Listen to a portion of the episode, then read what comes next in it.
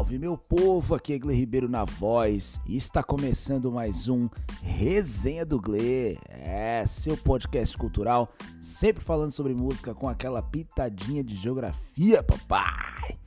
E no episódio de hoje, uma análise não conclusiva, até porque é uma história viva, uma história que vai acontecendo diariamente. No entanto, é uma análise musical importantíssima essa é uma das missões do Resenha do Gle, aproximando os ouvintes da música popular e aproximando ouvintes e entusiastas, por que não, da área mais técnica da música, né? Às vezes a pessoa tá só ouvindo, passa a compreender coisas que já ouve há anos, mas nunca tinha visto por esse ponto, tá certo? E hoje vou falar sobre o que? Sobre o rap é o novo solo de guitarra. É isso mesmo, parecido com o episódio O Rap é o Novo Rock, já presente aqui no Resenha do Gle. Hoje eu vou falar não da cultura hip hop como um todo e de uma certa substituição hegemônica, digamos assim, no cenário musical da música pop mundial, mas na verdade vou falar sobre uma parte das músicas, né, onde a voz é colocada através de um flow de rap, né, através de uma estrutura de melodia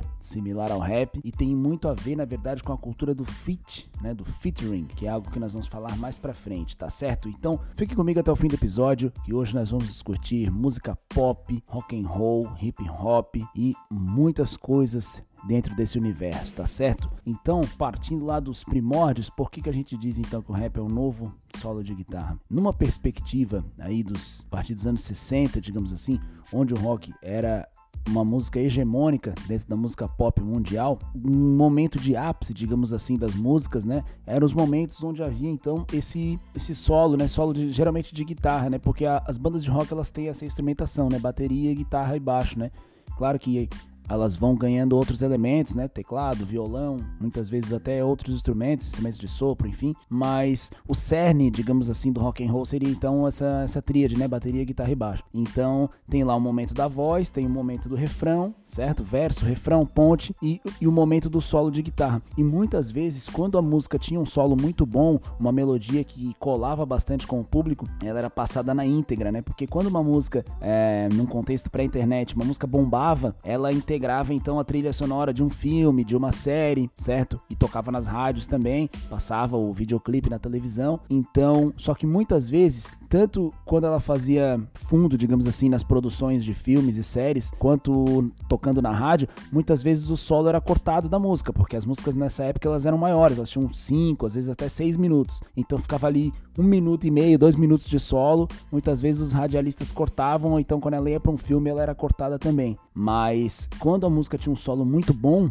ela era executada na íntegra nas, li nas lives desculpa, ela, ainda, ela era executada na íntegra nas rádios e na íntegra nas produções cinematográficas, tá certo? Então a gente pode lembrar de músicas como Sweet Child of Mine do Guns N' Roses nos anos 80, que ela tem três solos ao longo da música, né? Tem a introdução, que é aquele clássico solinho de guitarra, que tem um solo de baixo também junto, e aí ao longo da música ela tem mais dois solos, e essa música fez um sucesso estrondoso na época, e quando ela era executada nas rádios, ela era executada em cinco minutos, era rádio, raro uma música de cinco minutos tocar na rádio, e tocava a música inteira. Outro exemplo dos anos 80 que a gente pode trazer também é a música Beat It, do Michael Jackson, que é uma parceria com Van Halen, né, que é um guitarrista, que até faleceu ano passado, vítima da Covid, infelizmente. Enfim, essa música tem aquele riff clássico, né? E ela também era executada na íntegra, com todo o solão do Van Halen lá quebrando tudo. Enfim, outros exemplos que a gente pode dar, né? De músicas que, que o solo da guitarra fazia ali a música se destacar, digamos assim, né? Então, a gente se tratando de rock, a gente pode lembrar de inúmeras obras, né? Pink Floyd, Led Zeppelin, ACDC, músicas que muitas vezes a gente aqui no Brasil não sabe, às vezes, o nome da música, mas sabe o solinho, né? Tipo, como é que é aquela desse DC? Pá, parará, parará, parará, parará, ah, ou aquela do Metallica. Né? Então, muitas vezes, o, o, riff de guitarra, né? Que muitas vezes o pessoal chama de solo, porque na verdade riff e solo são coisas diferentes, mas enfim, né? Muitas vezes o riff de guitarra, ou até mesmo solo, ele acaba caracterizando a música certo? Isso se tratando de rock e até mesmo de pop, né? Dei o exemplo aqui do Michael Jackson e tal. Pois bem, então durante aí 20, 30 anos da indústria musical, né, do pop, do rock mundial, a gente tinha esse momento do solo de guitarra, seja um solo no meio da música ou seja um riff que marca a introdução da música, como uma característica, né? Era, então era a composição musical tinha ali letra e melodia, né, que caracteriza a obra, mas também essa parte, geralmente tocada através da guitarra, trazia essa identificação da música também, né? Eu dei o exemplo ali do ACDC, do Metallica, né? Ou seja, a música Black in Black e a música do Enter Sandman. Então, muitas vezes o cara não sabia que era Enter Sandman ou, ou in Black, mas sabia cantarolar ali aquele riffzinho, né? O que acontece? A partir dos anos 90 e com força total nos anos 2000, né, década de 2000 e década de 10, a parte do rap supre esse papel, então, do solo de guitarra, né? E posso explicar por quê. Então perceba como essa questão é interessante, porque ela é mais do que uma mera inserção de dois gêneros na mesma música. Ela é uma inserção de um novo paradigma estrutural musical, digamos assim. A gente pode pegar na história, então, a primeira vez onde se tem catalogado, pelo menos, né? Pode ter acontecido em vários lugares, mas a primeira vez onde foi catalogado, digamos assim, essa mistura dos dois estilos foi através da música Walk This Way do Aerosmith com Run DMC certo? Em 1986. Era uma música do Aerosmith que já existia nos anos 70 e eles regravaram em 86, chamando então o grupo Run DMC, né? Era um grupo que estava bastante promissor na época, né? Estava fazendo um sucesso bastante grande assim, e o Aerosmith que já era consolidado, fizeram essa parceria e lançaram essa música, né? Inclusive eu fui ler a tradução da música, é uma besteirada do caramba na real. Uma música, enfim, uma música tipo mais de entretenimento assim. Não era tão como de mensagem como diz hoje em dia, né? Mas, mas o caso é que esse foi o primeiro registro é, digamos que catalogado, né? Lógico que muitas manifestações devem ter acontecido antes, né? Aqui no Brasil, se a gente for pegar o Partido Alto, né, que é um, um samba de improviso, assim, já é uma espécie de rap com samba, já é uma espécie de mistura já há muito tempo, né? Mas enfim, em relação a, a mundo e a mainstream, a gente tem esse marco aí do Run DMC com o Aerosmith, então em 86, mas ainda era uma coisa mais experimental, né? Foi ju justamente uma, uma junção de dois grupos para uma música em específico, né? No entanto, nos anos 90, onde o rock ele sofre um outro, um outro paradigma, né? Vem o grunge, né? Ali como Nirvana, Pearl Jam, Fate No More, ocorre também a ascensão de bandas como Rage Against the Machine, onde já tem bastante um vocal rimado e vocal com bastante frases de comando assim se repetindo, se sucedendo, né? Já dando origem ao que seria um vocal de rap em cima de uma base de rock e naturalmente aqui no Brasil já aconteceu Planet Ramp também, Planet Ramp, Pavilhão 9, mas voltando lá para os Estados Unidos, ao fim dos anos 90, então nós temos a presença muito forte do new metal. Então nós temos Limp Bizkit, Papa Roach, POD, que é uma banda cristã, inclusive, o próprio Linkin Park começando, o próprio Slipknot começando, então o próprio System of a Down. Então tem toda essa geração do new metal, né? Eu esqueci algumas bandas aqui, mas tudo bem. Mas a gente pode destacar bastante então o Limp o Linkin Park no início, né? O Papa Roach, POD, o Korn, por que não? Incubus, uma coisa mais melódica, mas o Incubus também. Então nós podemos destacar todas essas bandas onde elas já experimentam novos paradigmas. Já não havia tanto a presença do solo, né? Já eram guitarras mais graves graves, né? Até com afinações já diferentes, né? Pessoal ali que, que manja mais da parte técnica saca mais que é afinações mais graves, né? Com afinação em Ré, afinação em Dó maior, né? O chamado drop D. E então esses já não tinha mais tanta presença do solo de uma coisa mais aguda e sim uma presença mais grave, né? Explicando a grosso modo, seria mais um uma coisa mais mais grave mesmo, simulando até uma batida eletrônica de hip hop e bateria e baixo mais marcado, né? Esse pum pum pá, pum pum pá e o vocal entrando durante o verso da música 100% rimado e vindo até um refrão melódico justamente no refrão, né? Tá certo? Então, o, exemplo mais clássico assim que a gente pode dar, existiam várias bandas nessa época, a gente pode dar um exemplo mais clássico, até o Linkin Park, né? Que haviam dois vocais, né? O, Chester fazia ali o vocal melódico, geralmente nos refrões, e o Mike que fazia os raps, geralmente nos versos, né? E aí, falando de Linkin Park, a gente não pode deixar de esquecer, então, na entrada dos anos 2000, ali para 2002, 2003, eles gravaram um álbum ao vivo, que é Linkin Park Jay-Z. Então esse é um marco muito interessante, que o Linkin Park já era uma banda que trabalhava o rap dentro da sua própria formação ali, era um próprio integrante da banda mesmo que fazia os raps. No entanto, eles, né, nesse álbum eles contam com a presença do Jay-Z, que já era um rapper consolidado, então era um cara do rap colando ali com uma banda de rock, e eles fazendo um álbum que é muito pioneiro em dois sentidos, tanto no sentido do rap com o rock, que era uma parada que já estava rolando há alguns anos, mas ainda assim era novidade, como no sentido do feat, né? De tu lançar um álbum de dois artistas. E é aí que mora todo o tchan da história, né? Que é a cultura do feat, certo? Mas antes da gente falar um pouco então sobre a cultura do feat, sobre o, a chegada do Linkin Park, a gente volta aqui pro Brasil, é, porque é complicado a gente fazer uma linha temporal, sobretudo numa, num podcast, né? Num áudio, a gente traçar certinho o que aconteceu em cada ano, né? Mas voltando aqui pro Brasil, então, é, a gente pode destacar, logicamente,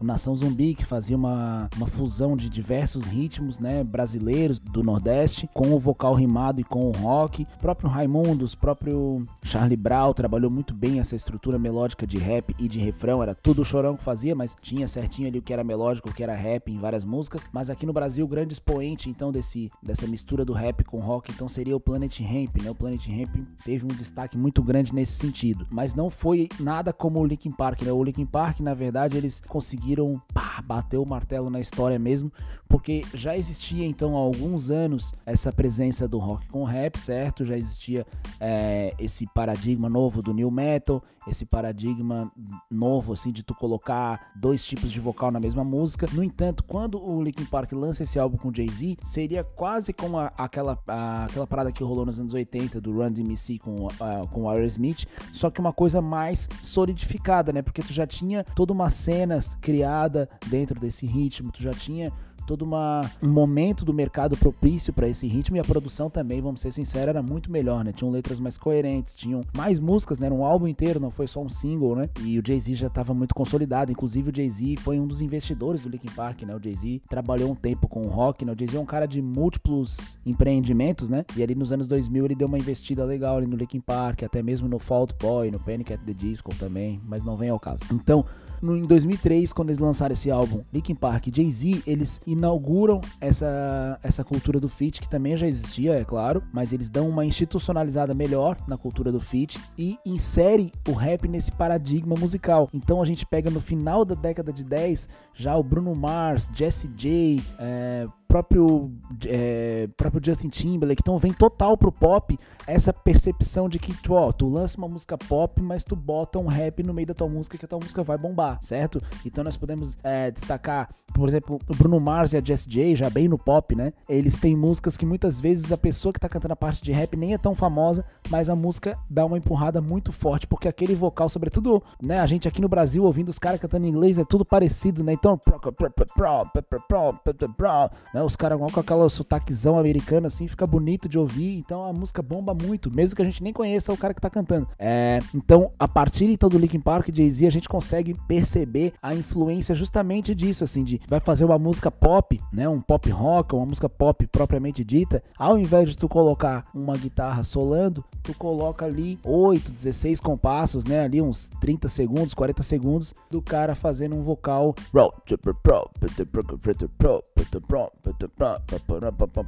isso aqui no Brasil veio forte pra caramba também, posteriormente, aí final dos anos 2000, também no pop brasileiro, né? A gente pode pegar NX0, gravou um, um, um álbum né, com vários artistas de rap, é, enfim, né? Hoje em dia aí todo mundo, Anitta, Vitor Clay, Melim, tá, todo, todo mundo tem as suas músicas pop com aquela entradinha do rap, né? O Rael faz isso com maestria aqui no Brasil. É, uma série de artistas aí conseguem é, fundir legal. Ah, lembrei agora até de um outro exemplo assim que isso bombou absurdamente aqui no Brasil ali para 2013, 14, né? A música Vagalumes, né?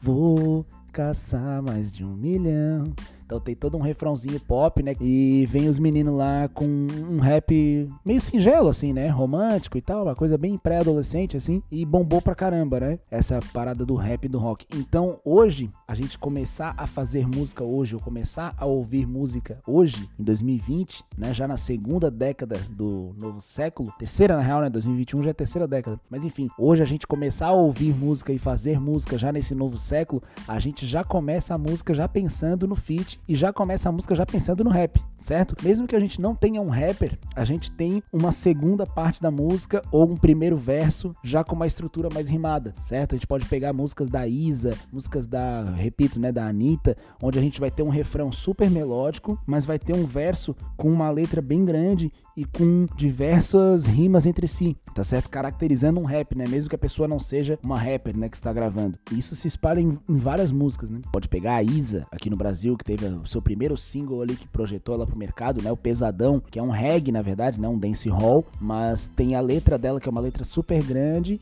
já com uma estrutura de rap no refrão, no refrão não, desculpa, no verso, e tem a parte do Falcão também, que é um raga, mas também dentro de uma estrutura de rap, e depois ela veio lançando outras músicas, né? Ginga, com parceria com Rincon Sapiência, é, Meu Talismã, Loura de Mim, que daí são músicas só ela mesmo, mas também com essa estrutura de rap no, no verso, e, e também essa cultura do feat, ela passa fronteiras, né? O sertanejo hoje em dia trabalha muito com o feat, né? Entre eles do sertanejo, mas às vezes trabalha com a galera do, do pagode, do funk também, então o feat ele é uma coisa que fica bom para todo todo mundo, né? Por exemplo, tu lança dois artistas, então a música vira dos dois, certo? Então, às, às vezes até grava, artistas de gravadoras diferentes, então as duas gravadoras saem ganhando porque é, elas ficam ali nos topo, no topo das paradas, das plataformas digitais, das rádios e tal. Então, é aquilo que eu falei, né? Quando a gente começa a ouvir música e fazer música já nos anos 2000, a gente já pensa naturalmente que a música vai ter uma parte rimada seja no primeiro ou segundo verso, e naturalmente a música, pelo menos uma das músicas que vai ser lançada daquele determinado artista, vão ter feats, né? Porque a gente sabe que o feat hoje é uma divisão de divulgação, né? É uma divisão de tudo, na verdade, né? Tu divide imagem, tu divide o hype, tu divide